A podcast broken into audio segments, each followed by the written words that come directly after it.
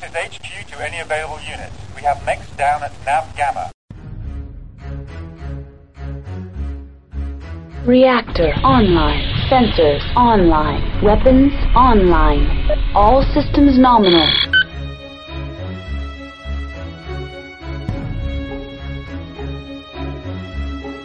Bienvenidos a Battlecast.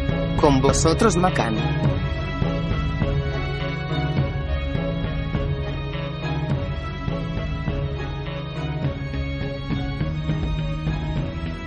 Hace ya casi un año desde el último Battlecast. Una ausencia forzada por situaciones personales no deseadas, pero no por ello menos obligatorias.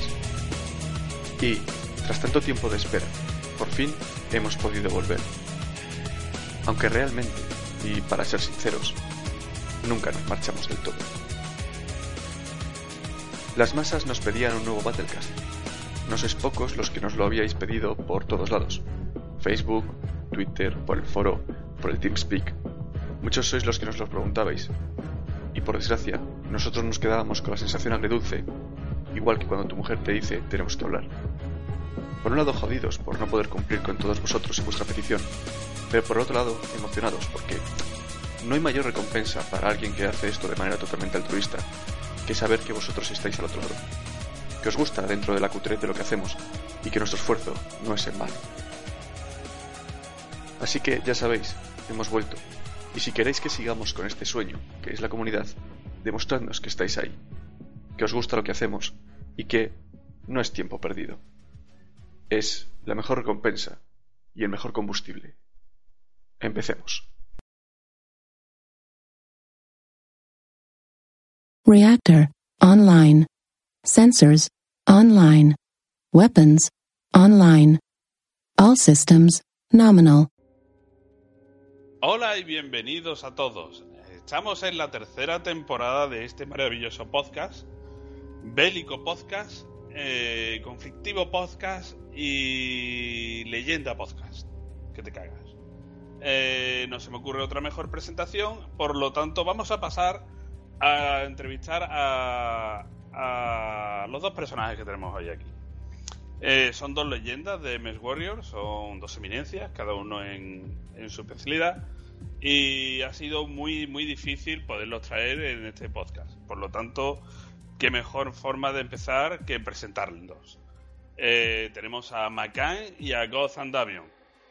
Buenas. No, no venimos nunca, ¿no? Por aquí. Creo que, creo que yo es la primera vez que vengo. Bueno, y God.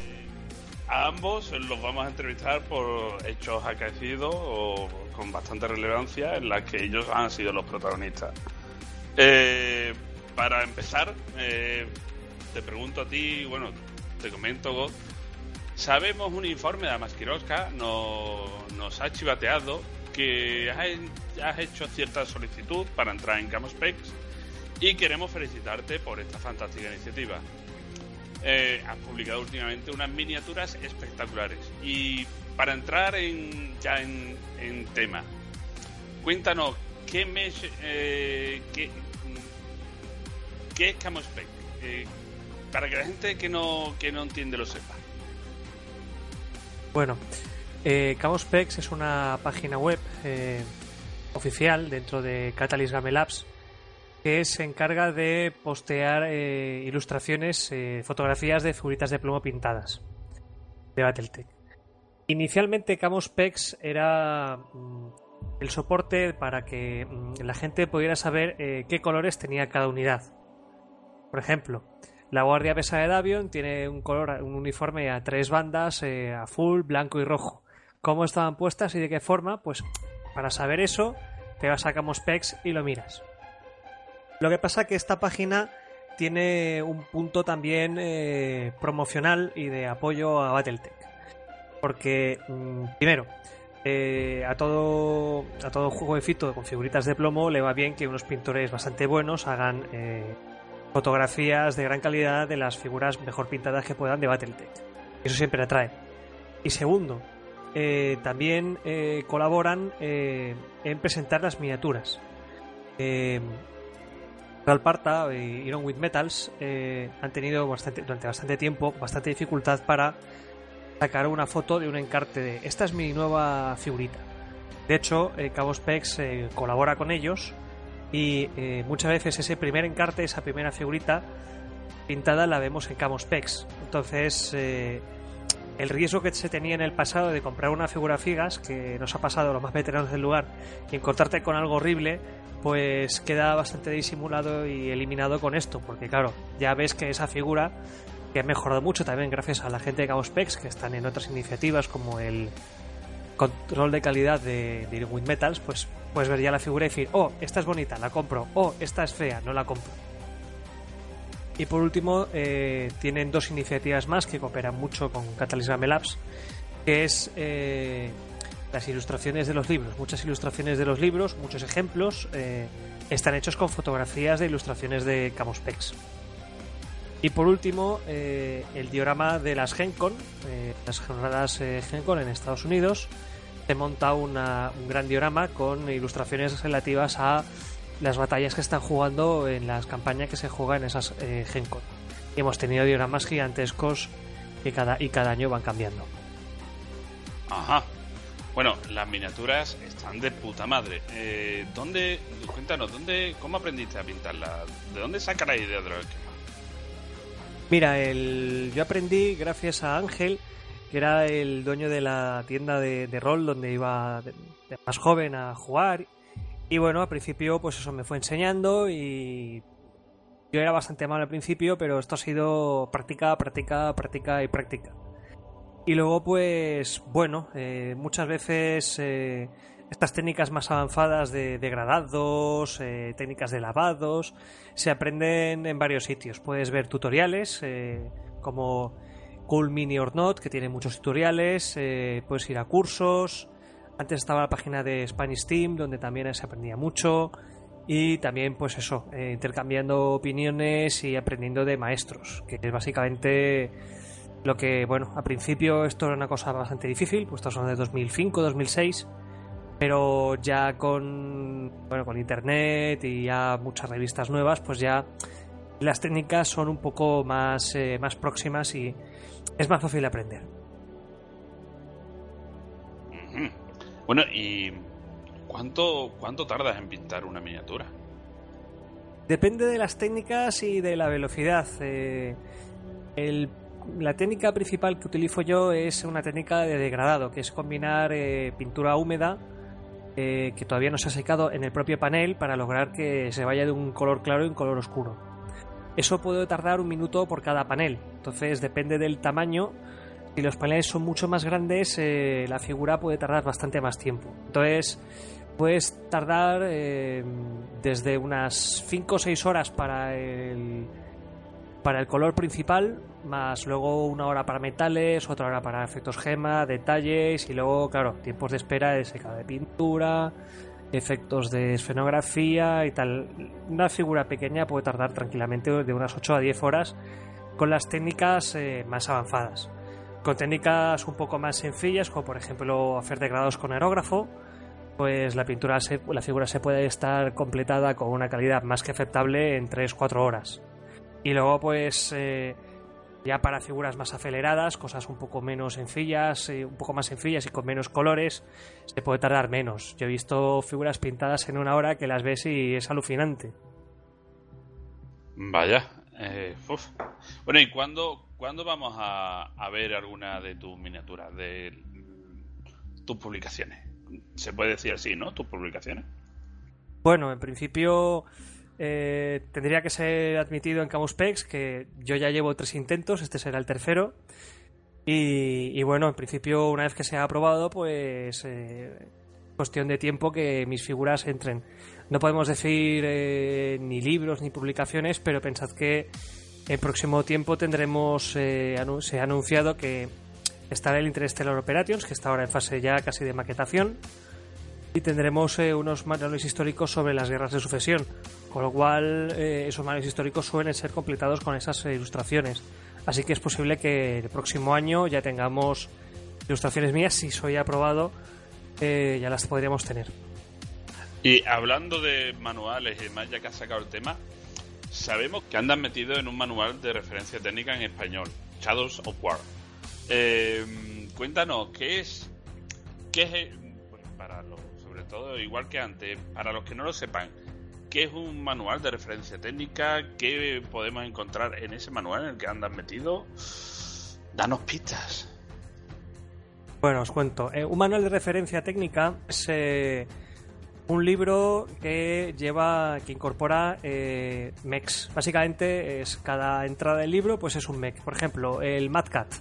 Pues hay una ilustración del Mad Cat, una historia de por qué el Mad Cat vino, de dónde tal, cuál ha sido su historia, toda la información y luego los datos de la ficha para poder jugar con ese, con esa unidad. Entonces, eh, ya viendo manuales de referencia técnica de Battletech desde los 80 y lamentablemente el último que se tradujo fue el manual 3050, que es el de más o menos ahora mismo en MechWarrior Online, pero que fue traducido el siglo pasado. Entonces, eh, unos cuantos eh, gente inquieta de, del mundo de, de, Battletech, a mí, por ejemplo, podría contarnos eh, alguno de ellos, iniciaron un manual dentro de la asociación Kearney Fuchida, el TRO Los Designs, que es un manual hecho por fans en español con ilustraciones. Entonces se decidió hacer una segunda parte más, eh, más grande, más ambiciosa y eh, terminé eh, metido en el equipo. Con el tiempo este manual se fue ampliando y finalmente pues salió una primera edición hace ya tres años y después ha venido una segunda y una tercera edición todavía más completa. Perdonad que me meta, pero, pues, que interrumpa Goz, os recuerdo que en el Battlecast número 10 de la primera temporada, el que hicimos vídeo Battlecast, era la presentación del segundo del segundo TRO, la versión revisada. Estuvimos en la presentación y todo. Sí. Pues ahora eh, ha habido una tercera y eh, va a haber una presentación de una cuarta edición que será el próximo 13 de junio Estáis todos invitados y, eh, bueno, en principio una edición que incluye eh, unas 20 unidades nuevas, corrección de ratas y algunas ilustraciones originales que no estaban al nivel, pues se han cambiado para que la cosa mejore. Entonces, como novedad, haremos, hay una, habrá una versión reducida en inglés para que los anglosajones también se lo también puedan disfrutar de este libro. Y además de este manual, habrá un suplemento descargable también gratuitamente con las fichas para que puedas sacarte tus fichas y poder jugar una partida con estas eh, unidades. Bueno, de todo esto hablado, por supuesto, encontraremos en el foro de la comunidad todo tipo de noticias, ¿no? Si no, ya estáis tardando en publicarlas. y, y, bueno, y pasando, pasando, hemos comentado antes que traíamos a Macan, eh, el gran desaparecido. Hmm. y vamos a vamos a pasar ahora un poco a, a ponerlo en tesitura. Eh, no, no, creo que haga falta presentarle, eh, ya todo el mundo lo conoce, la gente nueva no, los, los neonatos. Pero bueno, en cualquier caso, vamos a presentarle. Macán. hola, hola aquí tu podcast. vale, sí, vale. Preséntate, dinos quién eres. Bueno, pues. Bueno, la verdad es que no hay mucho que decir, casi todos me, me conoceréis ya probablemente, pero bueno, para que ellos, si hay algún despistado o algún recién llegado que no lo haga, pues eh, como todos sabréis, soy el encargado de administrar la comunidad de Battletech-MechWarrior. Bueno, comunidad-mechwarrior.org, el otro era el dominio antiguo. Y bueno, pues también soy el, moderador para los foros en español y también para foros ingleses de, la página oficial de MechWarrior Online. Y luego a mayores, pues eh, tengo un podcast por ahí que hablamos de, de cosas de robots gigantes eh, amariconados con tanga rosa de leopardo y, muchas, muchas cosas más, porque ya sabéis que, tengo el culo inquieto. Y la verdad es que sí, que lleva, llevaba mucho tiempo desaparecido por, por culpa de, la vida real, del trabajo y, de todo que me tenía bastante, bastante absorbido. Que la situación es, es jodida para todo el mundo. Para quien no lo conozca, eh, Macan siempre ha sido el gran sexador de dragones. Y el de pollos, también de Chico los Dragones se llama pollos también, correcto. todo, todo viene porque el dragón es mi favorito, ya lo sé. Es, es un defecto que tengo, lo intento corregir, pero es que me gusta, joder.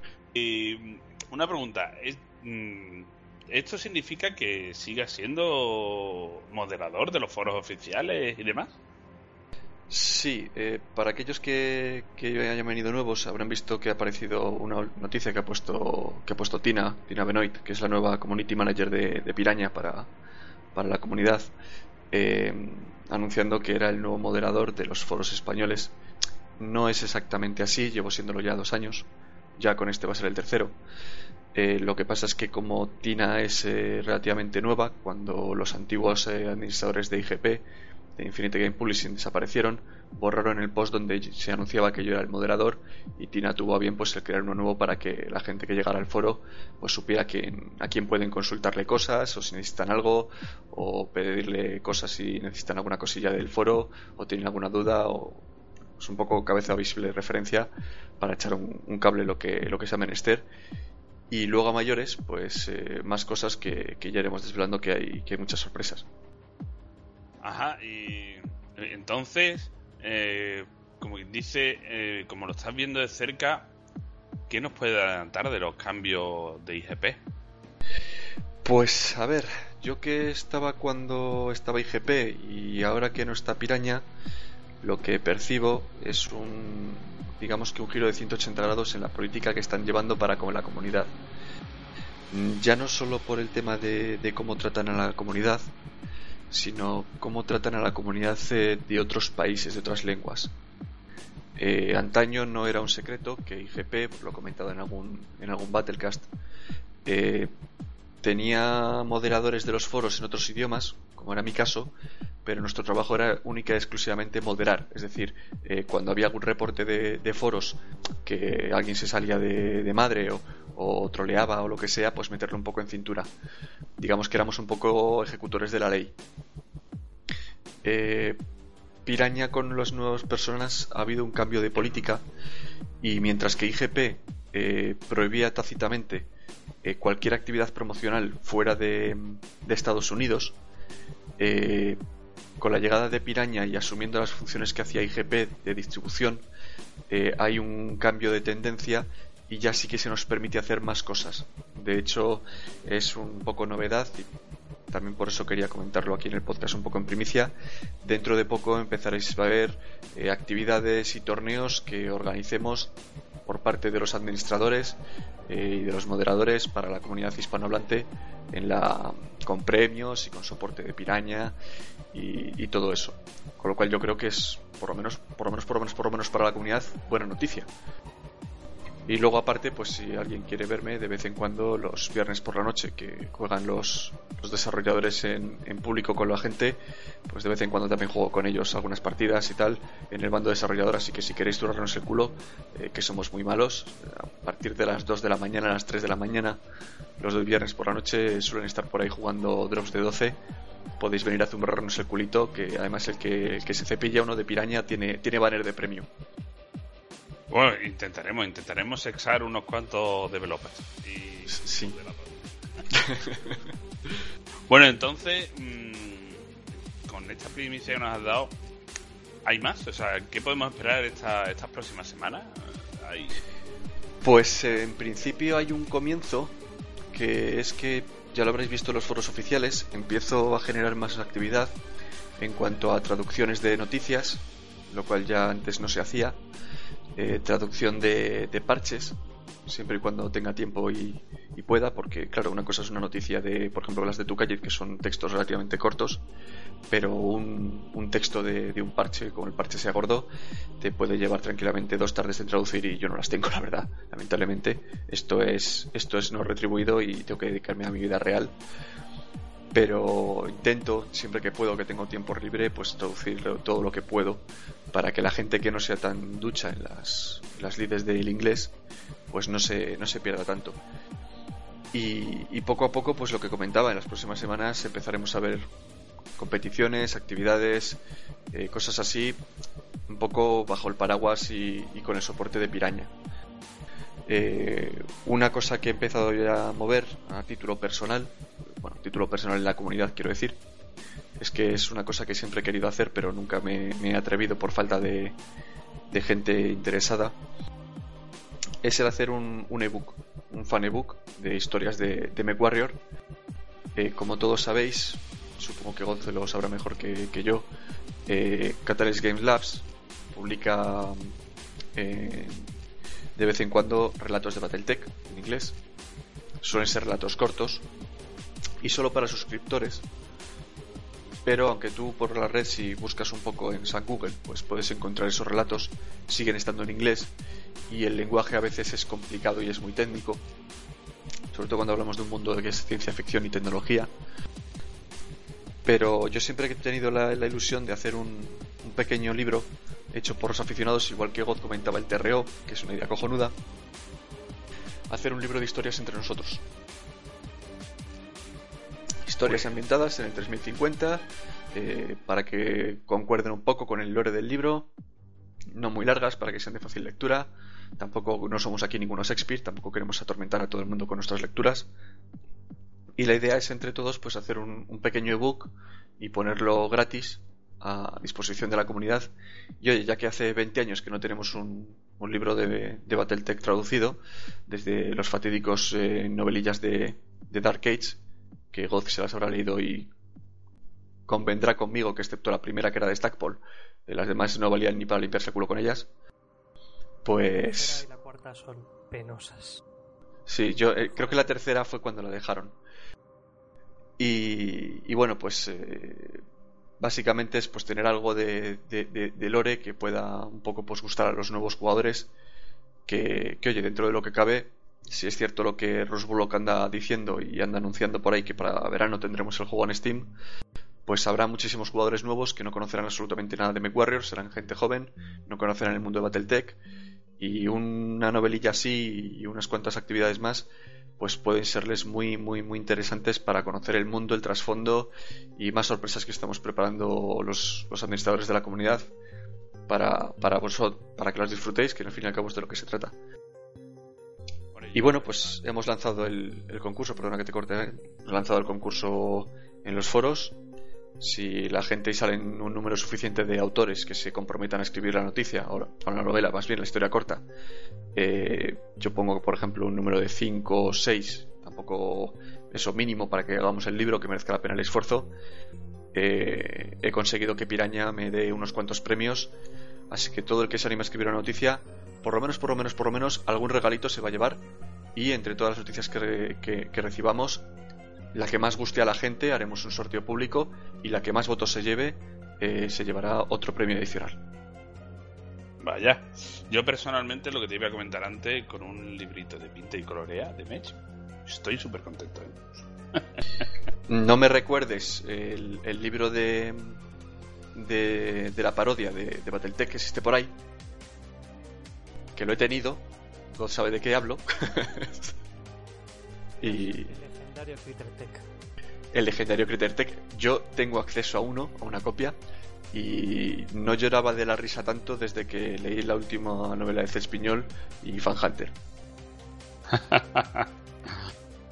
bueno, y a ver, mmm, la pregunta. No es todo esto, porque nos acabas de comentar que obviamente tú tienes otro, una vida uh, fuera, aparte de esto, y esto lo haces por, por gusto. No demasiado trabajo, no hay alguna forma de la que la gente, la comunidad hispanohablante te pueda te pueda ayudar, colaborar o, o algo. Pues eh, la verdad es que parece que no, pero sí, es mucho trabajo, porque eh, aparte de simplemente publicar una noticia, te puede llevar, por ejemplo, 4 o 5 horas de traducción eh, tranquilamente para, para hacer una noticia que quede bien. No solamente es meter el traductor de Google, sino que tiene, luego tiene que repasar todo el texto y etcétera, etcétera. Bueno, es, complicado, ¿no? Entonces, eh, sí que es bastante trabajo. Y ayudar, pues eh, toda ayuda siempre es bien recibida. La verdad es que cualquiera que lo desee nos puede echar un cable a toda la administración y estaremos más que encantados que nos eche un cable y que repartamos el trabajo entre varios. Hay muchas formas de ayudar, desde echarnos un cable publicando noticias, en la comunidad, a simplemente eh, dejándonos vuestro feedback en, en, los foros y ayudándonos a, dar movimiento y vistosidad a los foros con vuestros comentarios y apoyándonos, que al fin y al cabo es lo que nos hace seguir adelante, saber que estáis vosotros ahí. Y luego ya si la gente se quiere comprometer un poquitín más a traducir noticias o publicar noticias o tal, o a hacer vídeos, también es bien recibido. Y luego ya, todo el que quiera organizar torneos, actividades, pues eso ya sería la hostia. Y aquellos que no puedan o no quieran, pero quieran colaborar, pues obviamente todo esto deriva siempre en unos gastos, pues lo de siempre, el gasto del TeamSpeak público de la comunidad para que cualquiera pueda venir y jugar, que por cierto todo el que escuche el podcast sabe que está invitado a venir cuando quiera utilizarlo eh, pues el mantenimiento de la comunidad en, pie, el dominio, el hosting, etcétera, etcétera. Todo eso hay varias formas de sufragarlo. Normalmente lo hacemos eh, gracias a donaciones directas, sabéis que en la comunidad tenéis ahí un botón en el menú que es haz tu donación, donde podéis eh, donar a partir de un euro para, para ya sé que lo digo todos los podcasts, pero es que hay que repetirlo porque si no la gente se le, se le olvida y no se deja de donar, ¿no? Eh, Puedes donar a partir de un euro para que no se lo coma las comisiones. Esto, toda ayuda es bien recibida. Para que os hagáis una idea, pues a lo mejor al año suele haber unos 250, 260 euros solamente en gastos, ¿vale? De dominio, hosting, tal y TeamSpeak, que es lo más caro. Y luego a mayores, todo el que quiera, también hay otras formas sin gastarte un duro. También apoyar económicamente, que es que si compras algo en Amazon, y te va a dar lo mismo. Hay un, banner en la página de la portada de la comunidad que si tú entras a través del banner y compras en esa sesión algo en Amazon, eh, a ti no te cuesta nada más, ese mismo precio que la web de Amazon directamente, pero un pequeño porcentaje del importe de lo que compras te retorna a la comunidad en forma de, comisión. Y la verdad es que nos ayuda bastante porque parece que no, pero Amazon vende mucho. Y todo el que compra a través de ahí, pues oye, no es una comisión fija, depende del producto, pero todo ese dinero que, vamos engordando, pues desde luego de pobres no nos saca, más quisiera yo que poder montar un Patreon, que sea que fuéramos aquí 400.000 y entre todos me obligáis a dejar el trabajo para poder satisfaceros a todos, ojalá, pero como no va a ser así, pues eh, lógicamente por lo menos por lo menos por lo menos ayudarnos a sufragar los gastos que si no pues me toca me toca correr a mí con ellos y no está el horno para bollos. Vale, vale. Eh, lo tomaremos nota. Eh, y para terminar, ¿no te da vergüenza después volver a grabar un podcast después de tanto tiempo? Y de paso, y de paso, marcarte un Ana Rosa Quintana saliendo en tu propio programa. Mm, tú también te has dado cuenta, ¿verdad? Se ha matado. Ya, pero bueno, es que. Sí, es que, joder, es que queda muy feo hacerme una entrevista a mí mismo. Es que. Tenía que utilizarte, tío, o sea. pues hasta aquí más o menos, claro, os, explicamos, me, han utilizado, bravamente me han utilizado. He preparado una trampa, hasta aquí como quien dice, venía lo serio y ahora viene una serie de preguntas, vamos a jugar un juego y vamos a hacer una serie de preguntas en las que, bueno, pueden responder sí o no, desarrollarlo si quieren, pero les vamos a poner en cierta tesitura os apetece, ¿no? O queréis jugar a este juego, ¿no? Eh... ¿Tú, ¿Tú seguro que te llamas Time? ¿No te llamarás Joker, cabrónido? Eh, no, porque no. no hay más remedio. sabes que si me mandas un jamoncito, yo todo facilidades. Sí, sí, no, hombre, ya me tan cerca de Jabugo, no, no te preocupes, no te preocupes. ¿Y un mulo de pollo no te...? Venga, va, que estoy a régimen, se acepta, va. Venga. Bueno, pues vamos a ver. Si no os importa, vamos a empezar con el juego. Eh, vosotros tenéis que responder sí o no. Si queréis desarrollarlo, estáis. Estáis. podéis hacerlo, ¿vale? Y os voy a hacer preguntas sobre la vida, el universo y todo lo demás. Eh, Madre mía. la primera es para Goz. Eh, a ver, Goz, ¿Es verdad eh, que tu nick viene de tu juventud, de pequeño follarín, empedernido, y que todo, o sea, que básicamente viene de cuando te decían en la cama, oh my god? Eh, bueno, esa es la versión oficial, pero la realidad es un poco más triste. había una película, Memphis Belle, la de que iba de un bombardero de la Segunda Guerra Mundial, y apareció una tripulación de novatos que le tienen que poner el nombre a su, a su nuevo superavión, le ponen God Country. Quedaba muy, muy ridículo, muy, pero a la vez muy, muy ingenuo y gracioso. Entonces cuando llegué a decir, venga, voy a ponerme un mote, me puse God Davion. Eh, la broma duró cinco minutos, pero ya era demasiado tarde. y la cosa quedó. Todavía me llaman de vez en cuando Godan Liao o Nukian Black, eh, cosas así desagradables. Lo de Godan Liao es mío. ¿Qué te gustaría a ti? bueno, bueno, bueno. Eh, Macan se está relajando, pero ahora la pregunta va para él. Vamos a ver, eh, se comenta que tras tu vuelta has propuesto en los Red Shadows un uniforme compuesto de máscara de látex con cremallera y camiseta tiranta ajustada que pone Quieres ser mi papi. Eh, entonces, eh, la pregunta es, ¿te sobran tallas? Es que en varias andamos cortos, ¿sabes? tallas tengo y además con el pack completo de máscara con cremallera, camiseta ajustada y pantalón ceñido de estos de de heavy de los 80, ¿sabes? De estos que va marcando paquete. Eh, incluimos también unas esposas de color rosa para que hagan a juego con el logotipo de la casa Marik. Así que no te preocupes que te, llegará tu paquetito, sí, junto con el jamón. Eso. Fusta ya tenemos, ¿eh? No hace falta. La, fusta va incorporada en el uniforme vuestro, ¿verdad? Sí, sí, algo de eso había oído.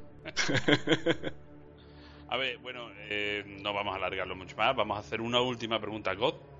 Eh, con esto de miniatura y demás, que eres un fucking crack. Eh, las malas lenguas dicen que, que, en verdad en verdad tú aprendiste pintándote las uñas y que se te ha visto un urbi pintado en la uña del dedo chico del pie. ¿Es esto cierto? Días, eh, no, en realidad era un marauder, pero casi, casi. que eso no se puede decir en el público, coño, que no existe. Perdón, olvidadlo, olvidadlo.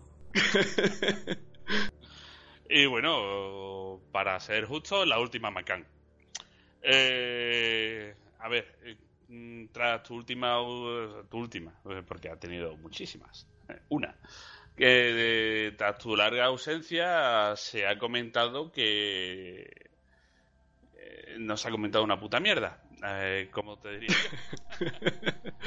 Así me gusta que me hayas echado de menos. Joder. No, eh, nos hemos preguntado básicamente dónde estabas. Entonces, la pregunta es, ¿has, llegado a la puerta de Tannhausen o no has pasado de Torre de los Dones?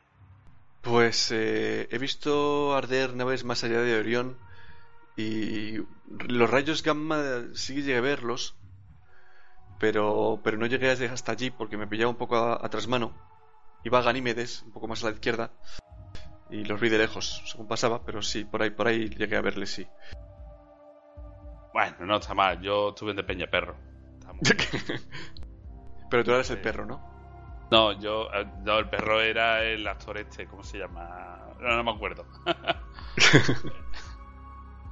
es que. Eh, bueno, sí es verdad que antes de Peña Perro hay un, hay un pueblo, se llama Guarromán. Y ahí me quedé. O sea, llegué allí, me partí el culo de risa y, y no pasé más de allí. No, no me extraña, sí. Hay, nombres de pueblos en España bastante, bastante cómicos, pero no mencionaremos ninguno más por no, por no ganarnos enemistades, que seguro que tiene aquí familia de allí. bueno, pues con esto ha terminado la entrevista. Muchas gracias, God. Muchas gracias, Macan. Muchas gracias, Time. Eh, no me las deis, todavía no ha terminado el podcast. bueno, yo sí tengo algo más que decir, ya que tú no me has preguntado, pero no, lo dudo porque es, obvio que esas cosas solamente se me ocurren a mí porque tengo una mente enferma. Eh, hay una forma más de la que la gente puede, puede ayudar y puede colaborar, que es además una cosa muy divertida que a la gente le suele gustar mucho. Y es que hay una cosa que todo el mundo que me comentaba por, Twitter o por, por, Facebook, por todos los sitios que cuando iba a ver nuevo Battlecast, me decía que una de las cosas que más le gustaba eran los anuncios que hacíamos, que eran súper cachondos, pero, ¿qué ocurre? Que me he quedado sin anuncios nuevos. Si a alguien se le ocurren anuncios, los quiere grabar, editar y me los pasa, yo estaré encantado de ponerlos en el Battlecast porque ahí había algunos que tenían un ingenio terrible y me va a tocar en este Battlecast cuando hagamos la edición repetir alguno, pero son geniales. Mira, podríamos hacer la. Podríamos recuperación. O sea, tenemos ya historia para, para eso. Podríamos recuperar alguno que otro en próximos podcasts. O incluso en este. Sí, bueno, si yo en este pues tendré que tirar de lo que tengo. Me repetiré como el ajo. Pero a ver si para el próximo hay suerte aparece alguien que quiera, que quiera proporcionarnos un par de ellos o tres. Y no miraré a nadie que, eh, y tal. Y seguro que, a la gente le gusta mucho porque son súper cachondos. Bueno, pues nada, muchas gracias. Reiteraros, daros el agradecimiento por tener la oportunidad de entrevistaros. Pelota. Mm, no, no, no, no, al contrario. La, la, gratitud es mía por haberte podido utilizar de esta manera tan vil, rastrera y liaolita. Se me ha debido pegar de la última vez que hemos estado en liado en el Community Warfare y aprovecharme de ti. Además con esas pintas con el tanga de leopardo.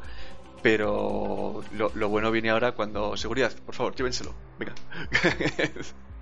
Serán cabrones.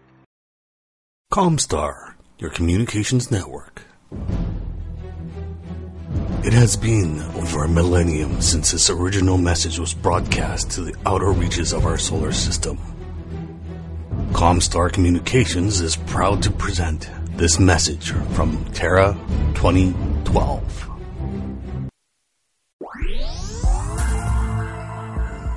The Inner Sphere Chronicles with your host, Walter Tucker.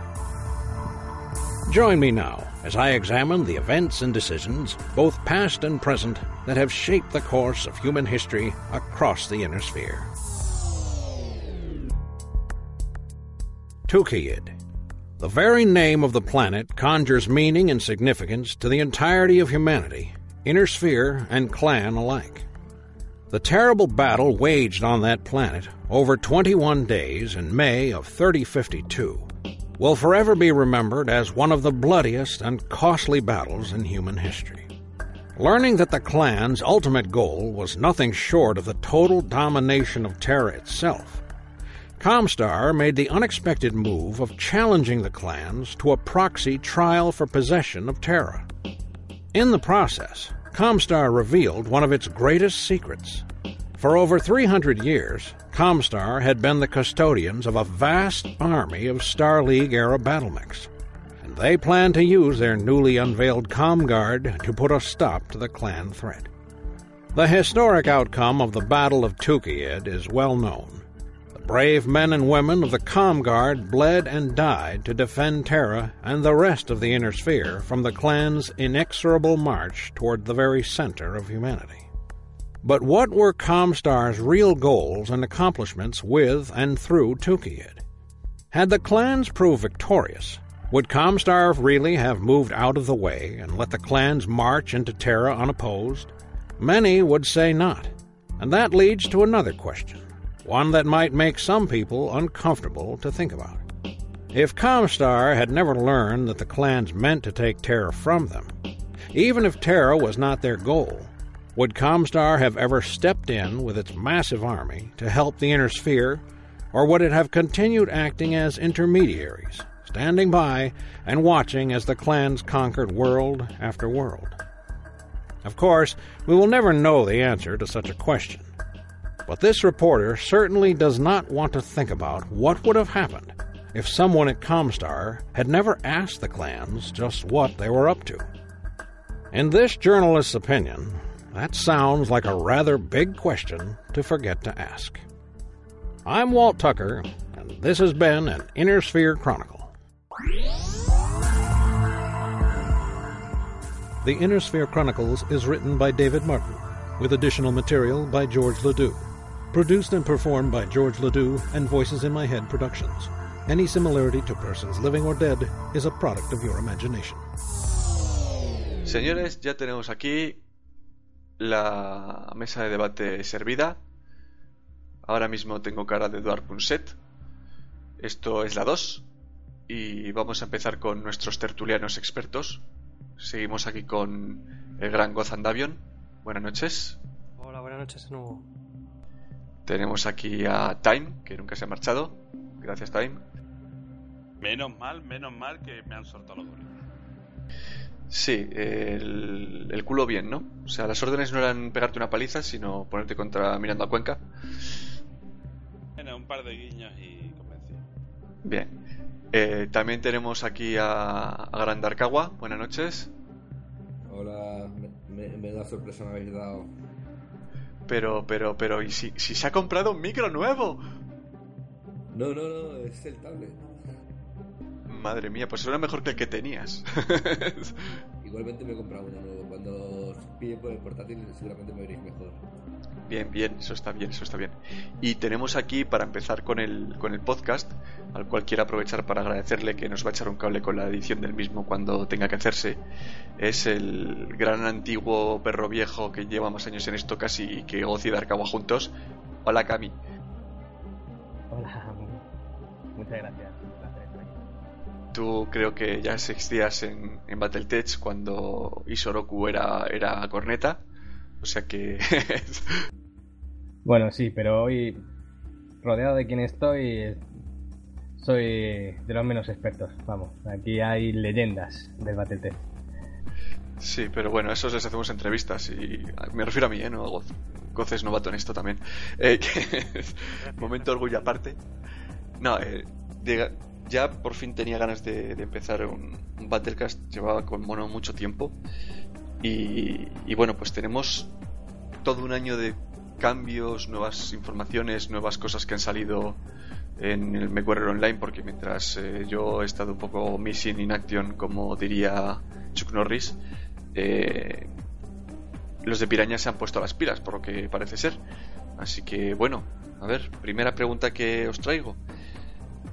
Lo más importante que ha ocurrido yo creo en estos, en estos meses, la patada que le metió Piraña a IGP.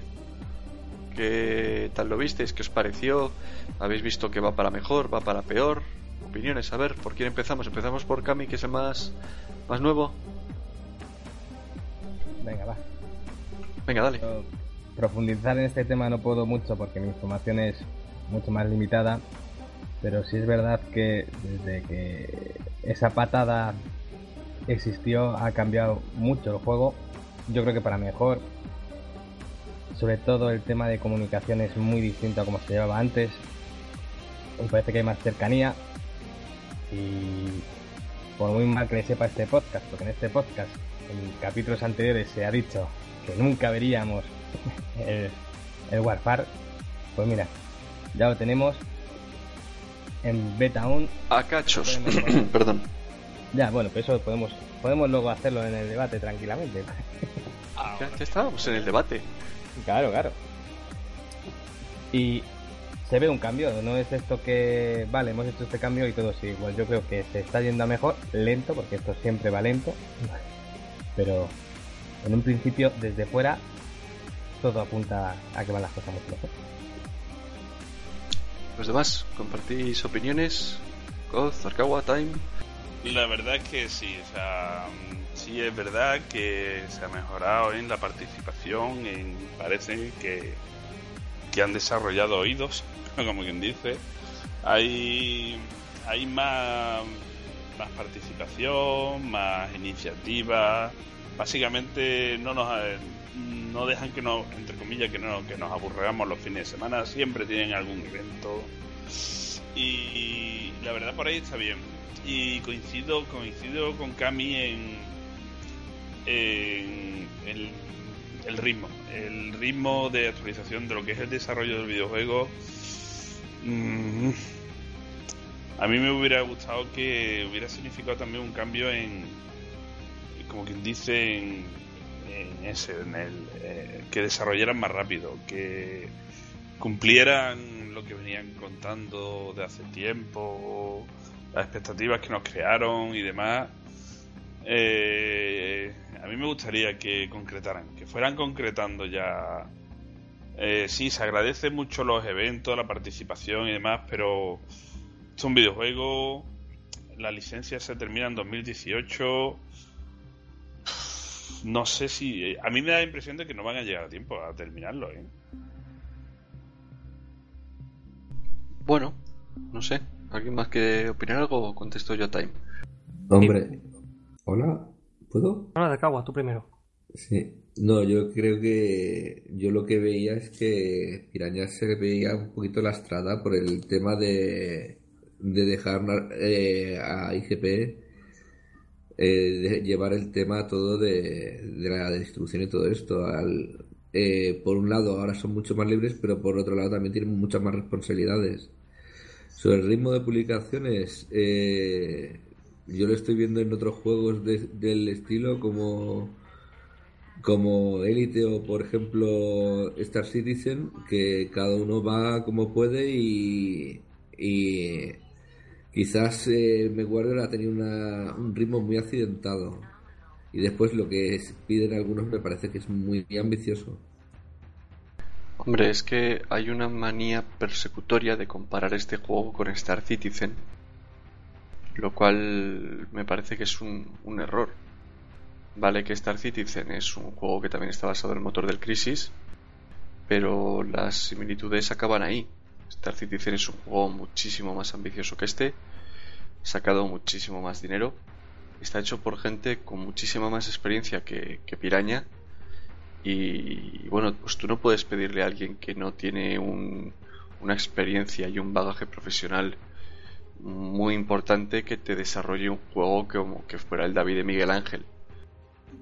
Eh, sí pero que, que yo sepa hasta la fecha en Star Citizen de momento lo único que tiene es un simulador de aviones Sí, es un simulador de naves. eh, ya para cuando la gente esté oyendo este podcast tendrán el, el, el combate de primera persona. Que la idea, la verdad, es que es muy, muy, muy atractiva. Que han, han cogido y han clonado el sistema de la escuela de batalla del juego de Ender para el First Person. Pero yo la verdad es que no puedes comparar la potencia económica que te dan un Quick Starter de 50 millones de euros con hecho por un tío que ha hecho dos de los juegos históricos que más aficionados ha tenido en, su- en toda su historia, como eran el, eh, la saga Wing Commander. Joder, dos juegos que tienen una de las comunidades más, pues, más digamos, eh, fanáticas y que son dos juegos que en su momento vendieron lo que no está escrito. Y 15 años después ha venido Chris Roberts con un pedazo de plantel y un pedazo de, de- de plan que ya lo quisieran los de Galáctica, los, los cinos de Galáctica para ellos. Pero claro, es que es un, juego muchísimo más ambicioso y mu- muchísimo más diferente que MechWarrior Online. MechWarrior Online es un juego que nos guste o no nos guste, es un juego complicado para novatos. Es un juego que está muy basado en un trasfondo, que la gente que no conoce el juego o el juego de mesa desde hace muchos años no lo tiene. El mercado potencial de clientes que tiene es mucho más reducido porque España o, Hispanoamérica, como por ejemplo, hace muchísimos años que no se publica nada traducido, lo que significa que la gente que ha venido nueva al hobby no lo conoce, el mayor porcentaje no lo conocen, con lo cual el mercado, si lo extrapolamos al resto de países, pasa algo parecido, y excepto Estados Unidos, que es lo que un poco explotaba IGP, que ahí sí que ha recibido contenido constante y miniaturas y han seguido el, el timeline del juego y han llegado hasta el Dark Age y tal. Lo han, lo han mantenido viva, digamos, la, la- historia. En el resto del mundo ha sido de manera muy desigual, excepto Alemania y algo Francia, lo demás está todo muy, muy parado. Entonces, se nota. Es que se nota porque el mercado potencial de clientes es mucho más reducido, con lo cual los ingresos son mucho menores y no puedes comparar la potencia económica que tiene un Quick Starter de 50 millones con el que tuvieron de 5 millones de, de MechWarrior Online y demasiado. Los ingresos mensuales no son lo suficientes, los programadores no puedes tener dinero para contratarlos. Sí, sí, todo eso lo sabemos, pero es que precisamente yo los comparo porque yo creo que en la comparación eh, MechWarrior Online sale ganando, porque con la restricción que tiene, eh, hasta algún eh, modo de historia, el jugador de MechWarrior tiene lo que no tenía en su vida. La verdad es que sí, en eso estamos de acuerdo. Hombre, vale que el MechWarrior 4 parecía más completo que, que lo que tenemos ahora en MechWarrior Online. Pero no podemos dejar de quitar que el lavado de cara y el motor, uff, Será para ti, porque vamos, el... yo la verdad, cuando me pongo a jugar, lo, lo único que le puedes echar en cara es que no tiene un modo historia. Cosa lógica cuando es un juego online, vamos. Bueno, y lo del modo historia, si es cierto lo que va comentando Rusbullock por Twitter, espérate a ver, no lo veamos a, a medio y largo plazo. Que yo, que yo no lo digo porque lo demande, sino porque es lo único que le falta eh, en comparación con otras ediciones de MechWarrior. Sí, lo que está claro es que el Community Warfare, cuando lo terminen y funcione bien, eh, va a ser un, un, tema bastante, bastante gordo. Siempre habrá gente que se queje de, de, falta de profundidad en el Community Warfare. Ya dije que la gente estaba esperando demasiado en algún Battlecast anterior y que se dado alguna una hostia de sus expectativas. Pero la verdad es que por ese lado están haciendo yo creo bastante bien las cosas. Es que ¿Tú, Gorión, qué opinas? También te digo yo, o te montas un F online o eh, yo no veo a la gente eh, la gente se le llena mucho la boca con oh, cuando veo un community warfare pero a mí me gustaría ver a la gente intentando llevar eh, una unidad mercenaria en, del palo de, de cómo juegan en, por ejemplo en, en F online yo la verdad me iría incapaz es que lo del online es pago mensual, todos los meses unos cuantos millones de ingresos, no, una buena base de jugadores. Yo, yo, hablo de que la gente pide una complejidad que de, después igual cuando se la encuentra no, no les sirve. ¿Sabes? Eh, les echa para atrás. Hmm. Sí. A nosotros nos ha pasado en campañas, ¿eh? Eso es la típica campaña con el reglamento de Battletech. Venga, vamos a hacer una comunidad mercenaria. Y a la segunda o tercera partida que yo ya empezado a aparecer contabilidad tech. Y esto, este Community Warfare es un poco más, más simplificado. Tal vez le falte un poquillo de trasfondo, pero es muy, mucho más cercano y te permite, pues eso, meterte, apuntarte en una batalla y tal. O sea, eso de ganar planetas para una mercenaria le da mucho punto. O sea, es muy difícil, eh, como dice Darkawa, eh, compensar profundidad y detalle con accesibilidad y jugabilidad. Claro, eh, lo que se quiere con este juego es que la gente juegue. Entonces, eh, la gente más casual, menos metida en el lore y también la gente cuando no tiene tantas horas, pues se puede meter en Community Warfare con su casa favorita y intentar conquistar un planeta. Eso es lo que le permite Community Warfare y yo creo que el punto que tienen ahora se le puede añadir más cosillas, menores, pero de momento está bastante completo, en mi opinión.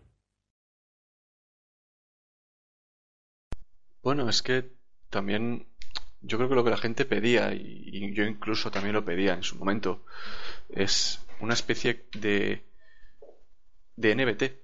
Decir, lo que era la NBT antigua, que tantas veces me habréis oído hablar de ella como si fuera aquí la bolo cebolleta.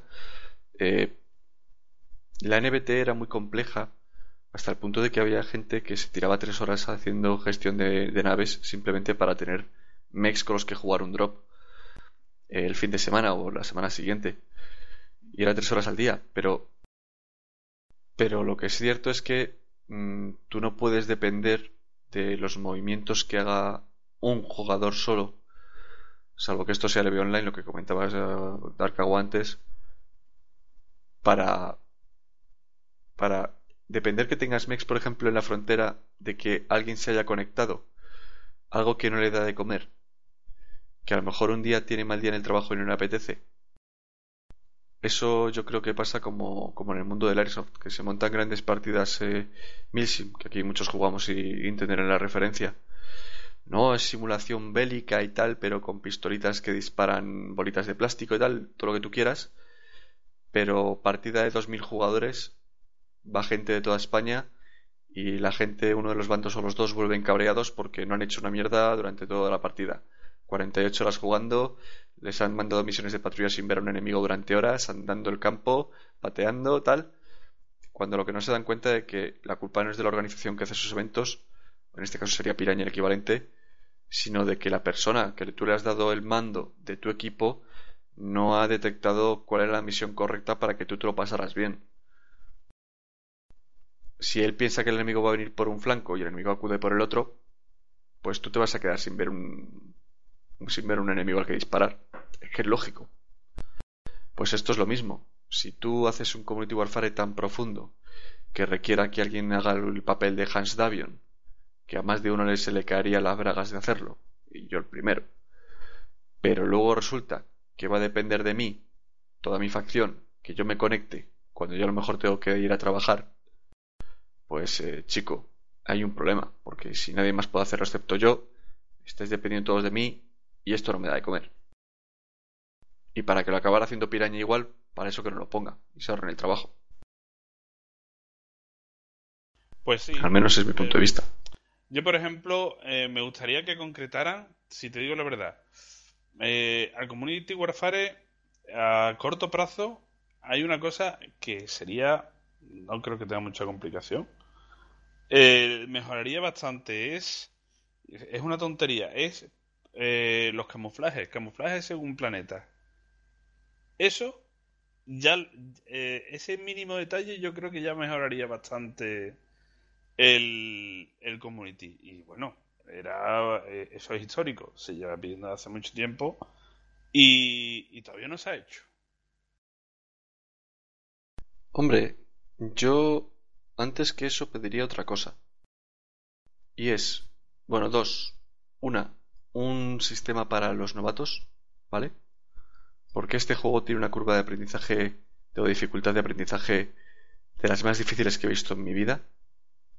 Ya no solamente porque alguien que venga nuevo no conozca los chasis y no sepa qué chasis comprar y tal, sino por el mero hecho de que es que tú acabas de empezar con el juego. Vas con un mech trial porque no tienes otro mech. Te enfrentas contra un jugador X que lleva seis meses, que se ha comprado un Mazcat, y lo llevas con esas seis láseres largos. Es que el del trial no tiene nada que hacer, ya no por habilidad, que tampoco la tiene. Es que no tiene perks no tiene un buen mech, no le tiene fiteado, no... Es que es normal. Es completamente normal, no va a ganar en la puta vida. No tiene comprados los módulos, no tiene el sísmico, no tiene el zoom, no tiene el, el alcance extendido de los láseres pesados. Es que está en completa desventaja. A, a, las dos partidas que le metan hostias como panes, una de dos, o piensa que son cheats, o dice vaya mierda de juego.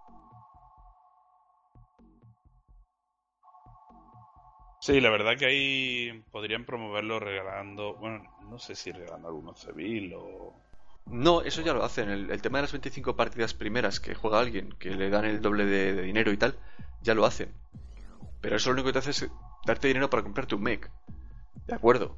Pero no vas a tener todavía los perks, no vas a tener nada, ni, ni sabes todavía en ese momento cómo fitear un mech correctamente. Con lo cual estás igual. O sea, simplemente ayuda, pero no, no palía. Yo optaría porque hubiera dos modos, uno básico de todo el mundo con mechs trial y luego otro con mechs tuneados. Eres nuevo, juega solamente trial, compite en igualdad de condiciones, que lo que marque la diferencia sea tu experiencia y tu habilidad y no el dinero que has ganado en el juego. Pero, perdona que te interrumpa, pero para eso no existe ya el matchmaking. Sí, Sí, el matchmaking existe y ayuda, pero cuando tú tienes una gran base de jugadores, te pongo por ejemplo la cantidad de base de jugadores que puede tener Call of Duty o el Battlefield 4 o el Battlefield Hardline, el, el, el ranking Elo te ayuda un huevo, porque tienes tanta gente que es fácil que te encuentre gente de tu mismo nivel. Cuando tú tienes un grupo de jugadores repartidos por regiones horarias tan limitado, es mucho más difícil y tienes muchas probabilidades de que una partida te meta con gente con elo muy diferente al tuyo. Y te sexe, sí. La verdad.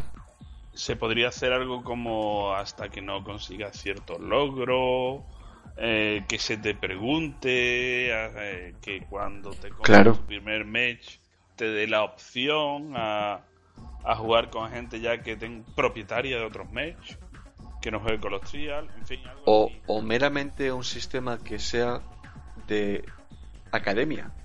Apúntate a una gran casa, el MEC le pone tu casa, están las casas repartidas por chasis, porque ahora tenemos chasis de todas las casas. No es normal ver eh, a un dragón fuera de, de Curita, por ejemplo, o no es normal ver a un Víctor fuera de Steiner o del avión joder, reparte los mechs por las diferentes casas que jueguen que un mech de stock y que vayan entrenándose. Y cuando ya estén preparados y hayan hecho dinero, no solo hayan gastado en consumibles y demás historias, que puedan meterse a jugar con el resto de la gente. Claro, que lo que dice Piraña en eso tiene razón. Y es que si hago eso, separo a la comunidad aún más. Si ahora tengo una comunidad de jugadores relativamente reducida porque es un juego de autor, un juego indie casi de autor, la divido en dos, estamos jodidos ya del todo. Es que te iba a decir precisamente eso, que si coges a los novatos y los dejas jugar solos, lo más probable es que acaben jugando solos.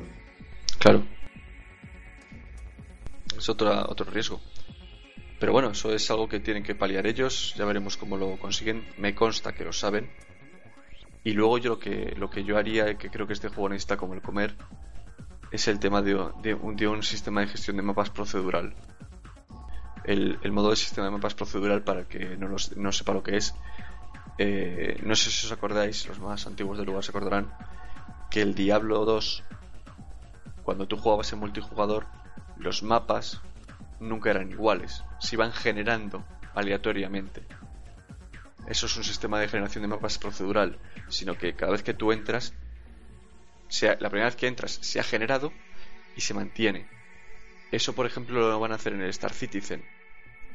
Aquí en Warrior Online, cuando tú quieres recrear una esfera interior con más de 2000 planetas, lo necesitas también. ¿Es costoso de generar? Sí. ¿Es caro? Sí. ¿Lleva muchas horas de trabajo? Sí.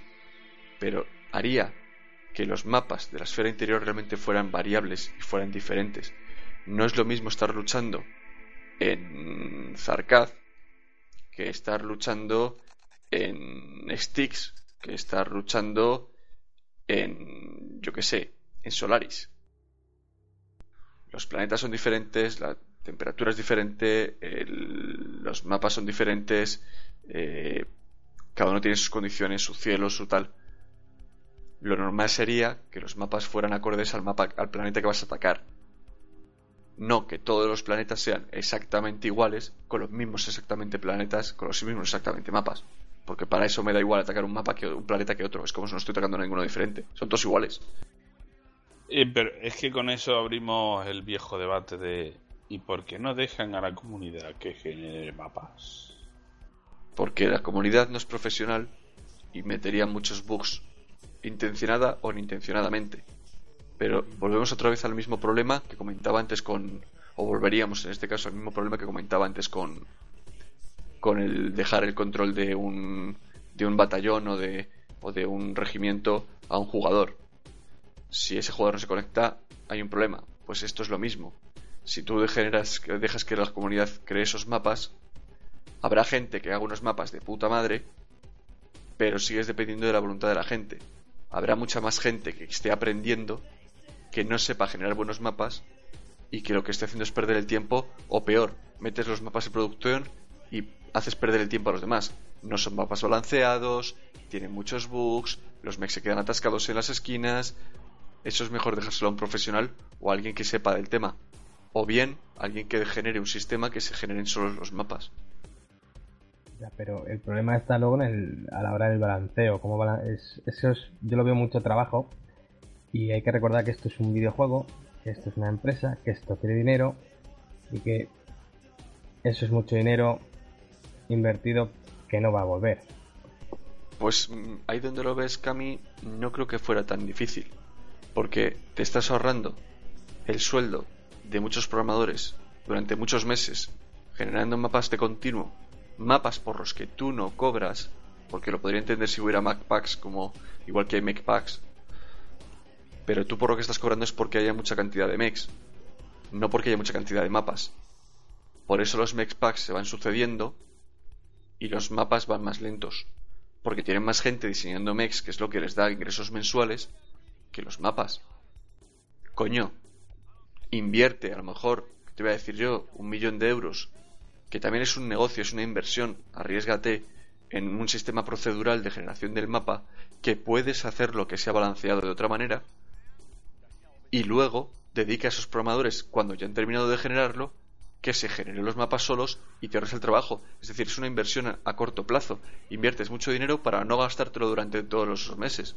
Porque esos programadores eh, generadores de mapas, esos programadores que crean el mapa, digamos, cobran todos los meses. Y al final te estás gastando, pero en vez de gastártelo por el otro, gastas por el otro. O peor, te gastas más.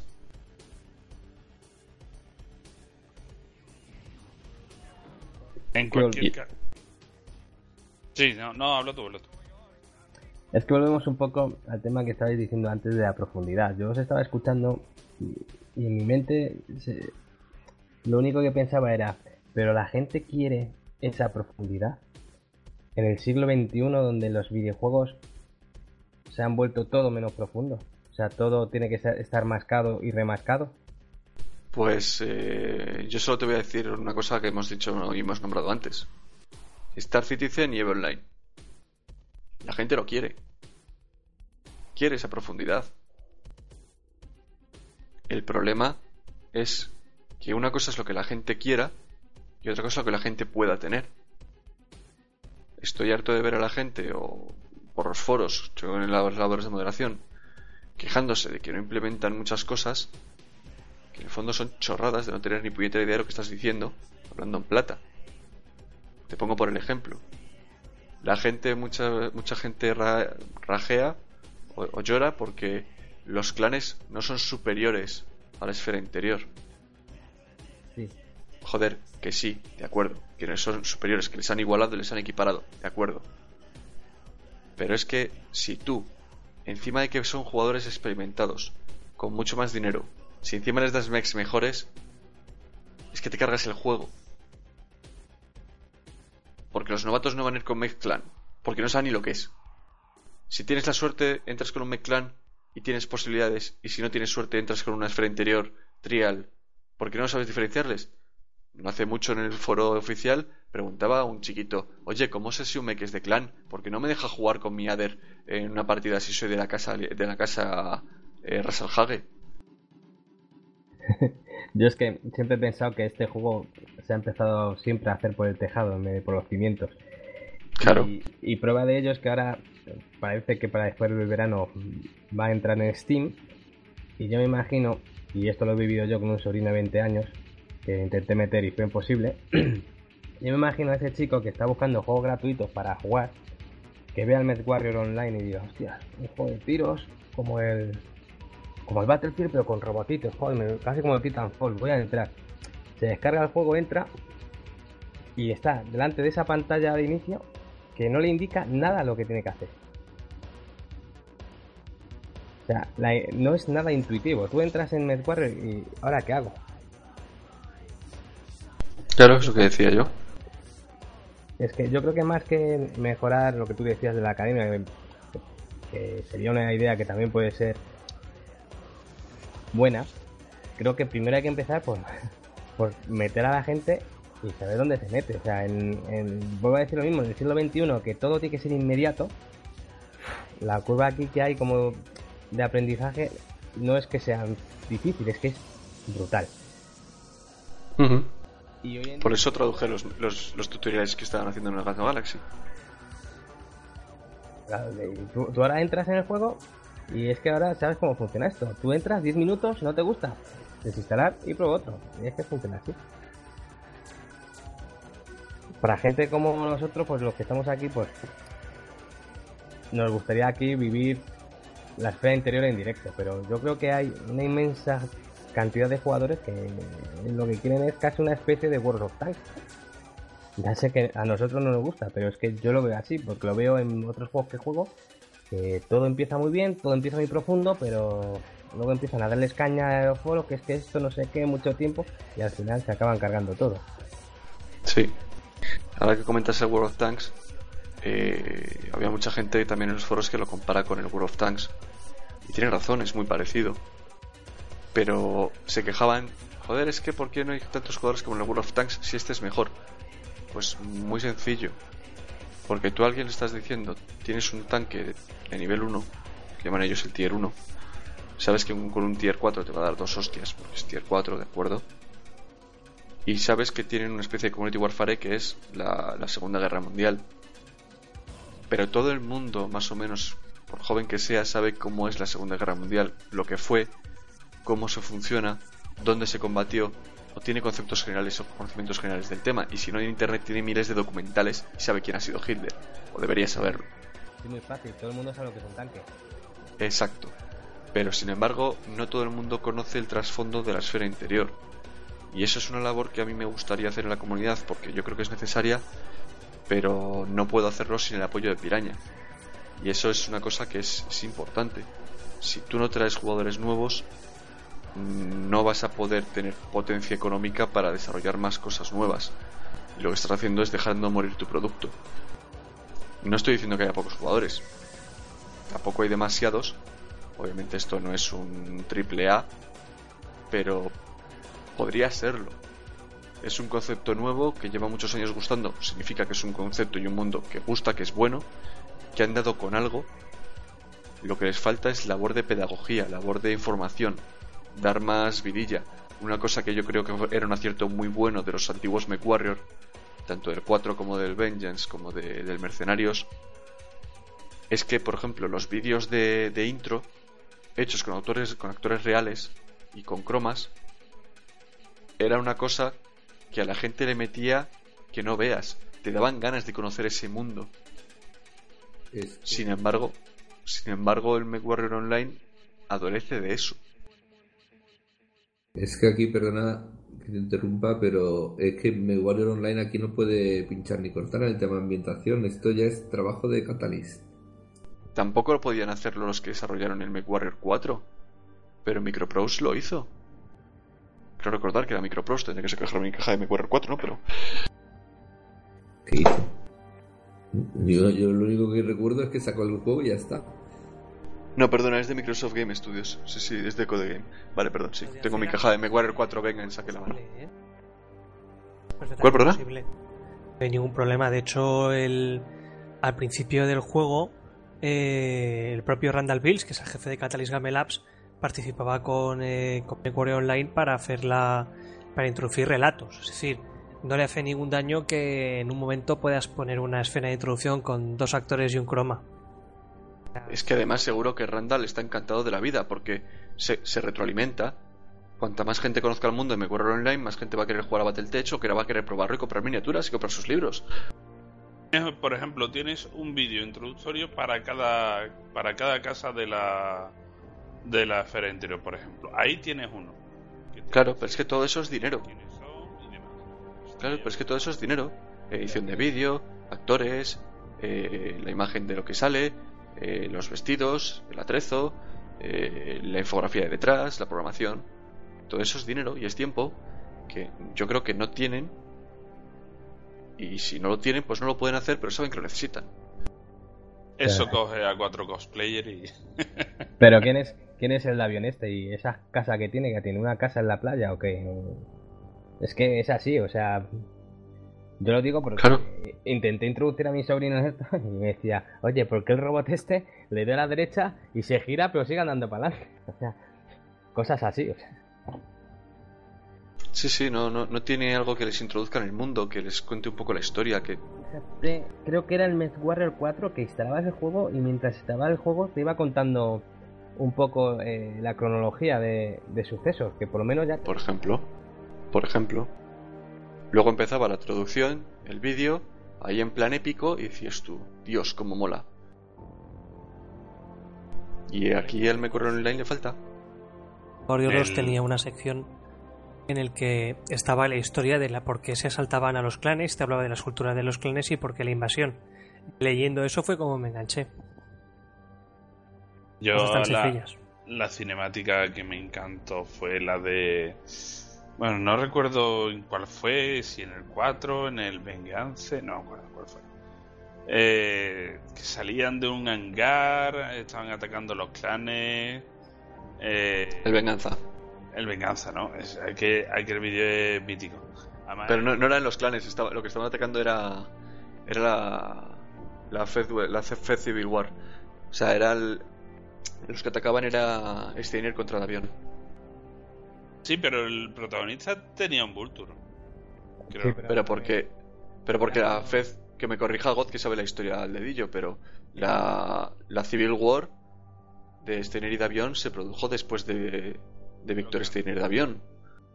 Sí. O sea, es después de los clanes. El vídeo del que habláis es el del MechWarrior 4, el original. Que Sí. Están en un hangar, salen, atacan los clanes, el hangar explota y se queda un tío solo contra un montón de mechs. Sí. Pero no son los El clanes. MechWarrior 4. Pero no son los clanes. No, no son clanes. Lo que pasa es que como, juego quería meter mechs de clanes para darle variedad y que también eran los más atractivos estéticamente, pues el ejército Steiner aparece con un montón de mechs que no deberían estar ahí según el canon, pero bueno, quedaba ¿Cómo, cómo que no? Porque por En, ejemplo, en la guerra entre, entre Hans Davion y Katrina Steiner, los clanes ya, ya estaban mezclados la tecnología clan con, bueno, con la esfera interior. que- a ver, el, hay un mech que es el Cougar que aparece en el, Puma, sí. en el 3058 en manos de los halcones de Jade. Son enemigos Correcto. de los enemigos de la Fedcom. ¿Y la Civil War en qué, edad- en qué, edad- en qué año Fue en 3060, creo que el 3060-3061, ¿vale? Los hechos de Make Warrior 4 es el 3061 y 3062. Entonces, de una unidad de segunda fila haya logrado capturar un Cougar y que el Cougar esté en un planeta Davion en vez de en un planeta Steiner o en un laboratorio Steiner es como que no. Entonces, que veas Ya, bien, vale, de acuerdo. Cougars como, vamos, contra el can es, es un poco contra el canon, pero a ver, que mola mucho. Sí, sí. Eso concedido.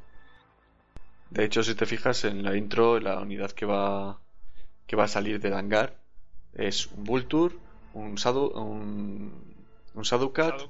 un Cougar y un Raven. ¿Qué dices tú? El del Raven debe ser el más parguela de la unidad, o sea, el más bisoño, porque si no, no me lo explico. Le han dado el mech, el interior.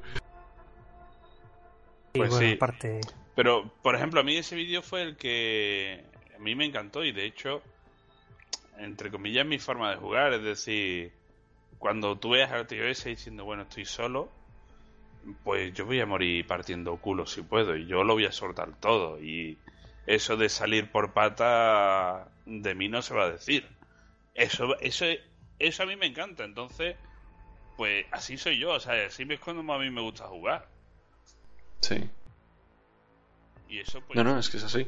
te daba el subidón, decir, con dos huevos, o sea, mm, allá que voy.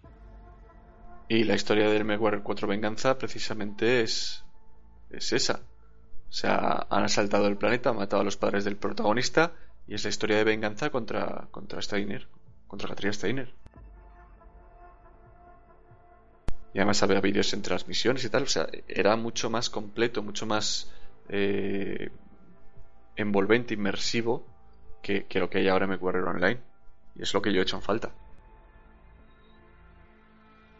Eh, si queréis vídeos de ambientación, ya os he pasado un enlace de eh, No Good No Galaxy TV. No sé si os suena el System Nominal. Sí, claro. Los vídeos de System Nominals están, están chulos. No tienen la épica que puedan tener los vídeos de introducción de, de los otros juegos, pero te meten el rollo online bastante. Pues mira, lo pondremos en la descripción de, del podcast en en iVoox. bueno, sigamos si queréis para adelante. Había otro tema que quería traer a la mesa de debate. Em, ya hemos hablado de cómo está el Community Warfare, que está bastante avanzado, que sería interesante para los que no lo hayan probado todavía volver y probarlo, que también hay bastante gente que lo dejó por la Tooth y, y ahora a lo mejor sería buen momento de volver. Lo digo por experiencia propia, que yo cuando he vuelto me lo he encontrado ya todo muy desarrollado. Pero había otro tema que quiero traer gracias a Time, y es que eh, dentro de poco, eh, bueno, de hecho ya se puede hacer, sabemos que ha salido la noticia estos días, que en, en primer cuarto de 2016 va a salir por fin las Oculus Rift. Y es que resulta que tenemos entre nosotros a un energúmeno que tiene varios modelos de, de Rift ya en las manos y que ha podido probarlo con el MechWarrior Online. O sea, ya no solamente el mamón de él es que se estuviera construyendo la carlinga, que ya pusimos las fotos en el foro, que le falta pasar unas fotos de la carlinga terminada, perdón, sino que es que además tiene tiene el Oculus Rift y la ha probado con el Mecor Online. Time, cuéntanos, nos babeando, ¿qué tal está? Bueno, a ver, a ver, a ver, no es, no es así, no, no, no que va. eh, sí es verdad que tengo las Oculus, claro, tengo la DK1, la DK2, la de Samsung, tengo el Leapmotion, tengo de cabrón. Espera que se la está sacando, sí, sigue. Eh, Tengo gambas, tengo chupitos, tengo de todo. A ver, todo viene porque participamos en una jam con Oculus Rift y resulta que Aaron Davis, uno de los responsables de marketing de Oculus Rift, estudió en la Universidad de Málaga. Eh, entonces dijo, hostia, un equipo español, hostia, un equipo andaluz. Eh, esta gente me gustan cómo trabaja, venga, y, y nos saltamos directo. No es que nos saltáramos, es que digamos que est- establecimos relaciones directas con, con Oculus, eh, fuera parte del campeonato. Entonces, eh, básicamente lo que llegamos a un acuerdo de promoción. Estamos promocionando todo el tema de Oculus, eh, todos los jam, concursos, eh, feria de videojuegos, feria de, simulación, de realidad virtual, de pues cualquier cualquier aspecto que pueda tener algo de alguna relación la promocionamos. Eh, nosotros como estudio de videojuegos mm, salimos ganando y, ellos hacen como quien dice una una inversión en promoción en, básicamente es nos dan un ejemplar de cada cosa que sacan. Y nosotros pues enseñamos las excelencias. Nosotros vamos aprendiendo vamos desarrollando vamos creando un, un caldo de cultivo para cuando aparezca eh, las Oculus y salimos todos ganando y, y bueno qué decirte qué decirte Dios mío Eh, Que no, di- dime cómo es jugar al McWarrior con las Oculus. que es lo que mola. Pues mira, es eh, un neurocasco. O sea, es el neurocasco. Así te lo puedo decir. Eh, el movimiento que hagas la- con la cabeza es el que haces tú dentro de la cabina. ¿Vale? Eh, quiere decir que si tú miras hacia un lado, mm, vas a ver la cabina. Y no, no vas a hacer que el robot gire. Vas a hacer que la cabeza de tu personaje gire dentro de la cabina. O sea, es perfectamente, sigue siendo perfectamente compatible con el ratón y demás. En tanto en cuanto a al movimiento del mesh. Eh, sí es cierto de que no ahora mismo no hay un soporte oficial. Y todo se hace a través de un de unos drivers. eh, se llama TriDef. Eh, tiene un pequeño parche también para el Warrior. Y, y bueno, hay vídeos, hay vídeos por ahí. Nosotros lo hemos subido, básicamente porque no paramos. Pero yo, sí, yo espero que sí, que lo subiremos. Ah, hemos pillado una, he pillado una, una aplicación ahora para el tema de montaje de vídeos, de gameplay, bastante bueno y yo creo que con esta, con esta aplicación podré, podré subir algo. Pero la calidad, la resolución de, de vídeo de pantalla con las Oculus, ¿cómo es ahora mismo? Porque La Oculus 1 era 800 x 600. No, no daba, no daba. Eh, sí, la sensación de profundidad, de vértigo incluso, eh, porque sentías vértigo, eh, las tenías. Eh, podías... eh, tenía una sensación de... Tenía un refresco muy bueno. Pero las DK2 eh, son, son muchísimo mejores. Son Full HD, dos pantallas. O sea, tienes una resolución de, dos pantallas. En eh, Full HD es 2000 y...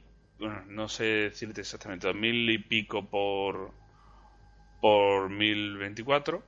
Eh, y tiene una se adelanta o sea como como te diría yo es muy háptico es eh, se adelanta eh, pre- prevé el movimiento el patrón de movimiento que estás haciendo y pues, adelanta el cálculo para que no notes ese tirón de ese cálculo al tú mover la, al mover la cabeza. Es muy natural. Eh, una calidad gráfica que venía haciendo falta. Eh, ¿Qué te puedo decir? Eh, le falta tal vez un poco el tema de la, de la del movimiento espacial, es decir, eh, las DK2 traen ya un sistema de reflexión como el, la, el IR Tracks para que si tú te movías eh, hacia un lado, hacia el otro, o te acercaras a la pantalla, eso te hiciera zoom y demás en la pantalla. Lo hace, pero es muy leve. O sea, apenas se nota. Se hace, pero apenas se nota. Eso lo, lo tienen que mejorar bastante. Y, de hecho sabemos que están en ello. Y también le falta el incorporar el sonido. Ahora mismo es solo imagen y, y no hay nada mejor que una, buena ambientación con las Oculus porque son completamente inversivas. Tienes que pensar, de hecho, que estás fuera. O sea, que, que no estás ahí. que Porque te lo terminas creyendo. Es decir, mm, eh, sobre todo con los juegos de terror, es acojonante. El, tienes que estar pensando diciendo, bueno, no me va a pasar nada. O sea, de verdad no me va a pasar nada. Esto es un juego y esto no me está ocurriendo. Yo me quito las gafas y, tal cual. O sea, y, mi integridad no sufre. Pero te cuesta. O sea, tienes que estar completamente pensando en, en ello porque son completamente inmersivas. Y ahí el sonido, un sonido que acompañara a uno a la, a la gafa sería sería la, la guinda, ¿no? El, el, eh, ya el acabose. Yo, o sea que yo en los vídeos que he visto por ahí por internet de gente con las Oculus jugando al Alien Isolation con unos cascos puestos, que venga alguien y te toque en el hombro y te mete un infarto, ¿no? Bueno, hay, hay una demo, un, juego en Unity, se llama Affected. Tiene tres fases. Una es un manicomio, otra es una mansión, mansión abandonada que parece una guardería, una mansión guardería. Y otra es un hospital. No, he dicho el hospital, la guardería y. Ah, sí, una feria, una especie de feria de circo. Eh, ¿A cuál es más acojonante? O sea, hay una escena. Mm, voy a hacer un poco de spoiler. Tú imagínate que estás con las gafas completamente inmersivo. Estás por un pasillo, estás escuchando una nana. Y, y de repente un niño famélico, esquelético, se acerca corriendo, casi gateando por ti, pero por el techo. Eh, o sea, se te sueltan todos los esfínteres. Te lo digo así. O sea, es Mm, después de esto no duermo. Es, es una burrada. Es, yo te digo, tiene, tiene dificultad en, pensar que no estás ahí. Eh, una pregunta, ¿Y, para mover todo eso qué máquina se necesita? Bueno, pues eh, eso sí es el problema. Eh, las DK2 requieren mucha más máquina una 760 mm, no está mal para mover una DK2, pero vas a notar la cierta línea de, refresco, vas a notar a lo mejor ciertos bordes en las imágenes y demás. Ahí pide mucha máquina, pide, pide bastante, o sea, mm, no solo tienes que hacer un desembolsar un dinero con las Oculus, sino que tienes que preparar un hardware que tire que tire de que la, con la que las Oculus puedan dar su potencial. Bueno, bueno, pues yo creo que ya ahora mismo nos has dejado todos ya con las babillas colgando. Te odiaremos durante muchos meses y lo sabes. Y, Sí, Te digo, si es cierto una última cosa es, eh, cualquiera que haya probado las óculos es lo primero que le pasa, lo primero que nota, eh, se mira las manos, se busca las manos y no las encuentra. Entonces... Sí, lo sé, me ha pasado, sí. Ha reaccionado Oculus ahí muy rápido y se han asociado con la gente del InMotion. De hecho, han sacado un soporte para la Oculus, para poner la InMotion en, en las mismas Oculus y, ya, pues, ya puedes controlar, o sea, ya te ves las manos y lo que hagas con las manos afecta al videojuego. Yo he, leído que para algunos juegos lo que recomiendan y no marearte es poner una nariz. no, no, no, no, no. Para nada, para nada. Yo, yo, por ejemplo, no me veo mi nariz. No es que tenga mucha o poca. Pero no, no. O sea, lo suyo es em, juegos oscuros. Un- una atmósfera, como quien dice, mm, que dé una profundidad sin haberla. Es muy, muy recomendable. Porque vas a facilitar el cálculo, o sea, no vas a tirar de tanta máquina y no vas a marearte tanto porque claro, al principio es costoso. Sobre todo cuando o sea, le pegas una patada al cerebro, pero, pero se la pegas de mala manera cuando tú estás, por ejemplo, con la Oculus haciendo un movimiento y con el Game Pass estás haciendo un movimiento al contrario. Es decir, mm, mm, miro a ver hacia dónde voy, pero con el mando me voy al sitio contrario. O sea, tu cerebro dice, pero si estoy mirando para allá. O sea, si es que estoy allí y voy hacia acá. Eh, mm, ¿Cómo puede ser? Es, como es tan inversivo, llega a ser... eh, o sea, ya te digo, es que le pegas dos patadas al sistema nervioso. Es decir, pero si yo estoy dando la orden de ir para allá, porque me lo creo que estoy ahí, eh, ¿cómo que me estoy yendo hacia allá? O sea, y, y te mareas. Eso es el, el reaccionar, a- el acostumbrarte a eso es lo más mareante.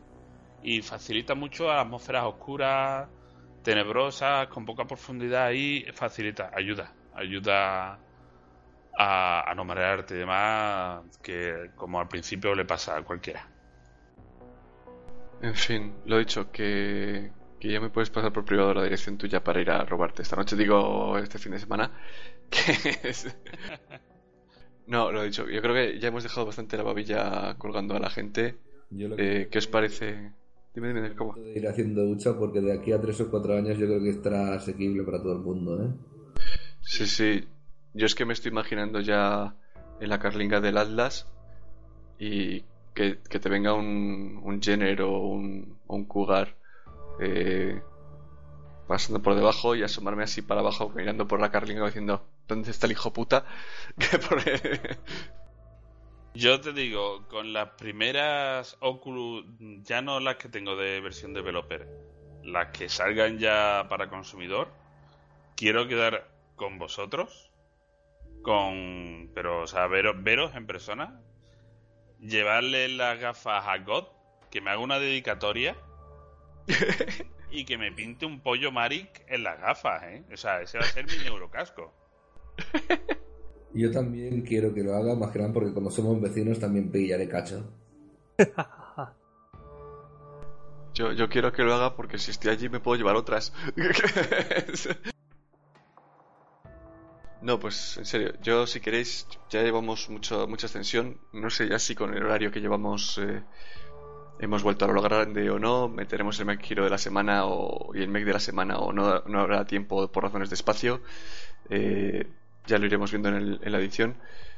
Muchas gracias a todos por venir. Creo que ha quedado un, un programa bastante, bastante curiosito para ser el primero después de tanto tiempo y estar un poquito, un poquito oxidados. ¿Algo más que queráis comentar antes de, de despedirnos o que queráis decir adiós a la gente con la manita? Cami, empezamos por ti. Jugar, jugar y seguir jugando. A ti ya te voy a enganchar yo a ti que has entrado en los RS, te voy a poner como el palo a la bandera. Eh, Goz, ¿tú quieres comentar algo más? Y bueno, eh, recordaros que el 13 de junio eh, será la presentación de la cuarta edición, será en Necronomicons, en el Alocul- Se ha cortado, repite lo que no se ha enterado. ¿En Necronomicons en dónde? en el Aula de Cultura de San Josep, eh, en Hospitalet de Llobregat, y que bueno, estáis todos invitados a la presentación y al torneo que haremos ese día. ¿Cuarta edición de Battletech? Del TRO Shadows of War. Ah, el Shadow War, vale, vale. Ya me estaba sorprendiendo a mí que no había oído nada de la cuarta edición. Darkawa, que... So- solo deciros que os- se os echaba de menos y que seguro que ahora están cerrando podcast porque sabiendo que vais- volvéis vosotros ya nadie va a escuchar nada más. Buah, ya ves. Entonces, esto en la comunidad podcastera somos somos pocos y hay mucha- muchas orejas y mucho tiempo, no te preocupes. Aquí no cerramos nada, que no queremos cerrar a nadie. De hecho, probablemente les disfrutemos también a la vez. Serio, que hoy, hoy me he desayunado con la noticia de que, cerra- eh, de que Apocalipsis Freaky dejaba de emitir durante una temporada. Vaya por Dios. La culpa no es mía, ¿eh? Lo prometo que yo no he hecho nada. Yo- no, la culpa es de ellos que no, est- eh, no están a vuestra altura. Sí, sí, no, fuera de coña. No, el- esto de podcasting daría para, para otro podcast entero, porque, claro, esto es como todo. Todo se basa en, en que la gente lo hace por, por ganas y cuando el tiempo escasea o, o- o tal, lo primero es lo primero. Time, muchas gracias por, por echarnos un cable con, con toda la presentación y con todo esto. De nada, Ana Rosa. Digo, Macán. Maricón. Bueno, pues lo dicho, eh, nos dejamos ya aquí, señores. Un placer que hayan llegado hasta aquí. La música, no sé qué música pondremos, con lo cual no puedo decir de quién es. Seguramente sea con derechos de autor y, y pirateada. Probablemente sea de MechWarrior o Dubstep o alguna esas cosas que suelo poner yo que, que tanto, tampoco gustan, pero que, pero que también me lo ponen muy fácil. Y Esto, si quieres, luego lo cortas. Pero sabes de quién es la música, ¿no? eh, no, ¡De tu mamá! y esto va para las topas falsas, Dios. Eh, bueno, pues lo dicho. Eh, próximo podcast dentro de relativamente poco. Ya veremos cuándo. Os invito a todos a que participéis por la comunidad, por los foros oficiales, por el Twitter, por el Facebook, que nos felicitéis y nos tiréis piedras, que para eso estamos. Y al fin y al cabo, para eso lo hacemos y así es como mejoramos. Un saludo a todos y nos vemos en la próxima. Hala, Time, me vas a tener que mandar fotos con el neurocasco. Eh, y quiero que me lo dejes probar, mándamelo por paquetería. Bueno, a ver lo que. Venga, un abrazo a todos. Hasta la próxima.